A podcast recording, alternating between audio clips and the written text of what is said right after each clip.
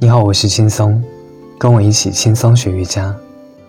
第一部把瑜伽实践系统化的著作是公元前两百年前帕坦加利所著的《瑜伽经》。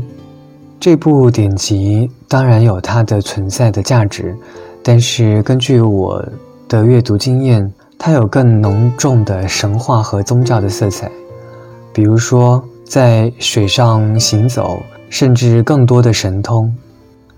所以每次有学生想让我给他推荐瑜伽的书籍的时候，我都比较的为难。现在更多的能够好好使用的书籍，包括了艾扬格的《瑜伽之光》《瑜伽之术》等等。从身体的角度入手，再去谈及关于生命的哲学，可能更容易被大众所接受。